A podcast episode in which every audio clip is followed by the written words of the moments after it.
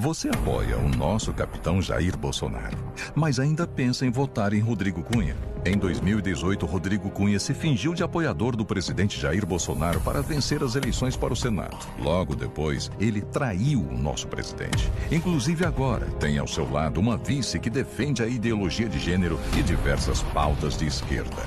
Ingrato, Cunha passou a rejeitar o nosso capitão e sequer recebeu o presidente nas vezes em que ele esteve em Alagoas. Agora, Cunha fez alianças políticas com um único objetivo: o acesso ao maior fundo eleitoral para disputar as eleições. Mesmo tendo votado contra o fundão, este é o verdadeiro Rodrigo Cunha que o marketing político de sua campanha tenta esconder. Oportunista, biguzeiro e traidor. Quem traiu o nosso capitão não merece seu voto. Em Alagoas, quem vota Bolsonaro 22, vota Collor 14.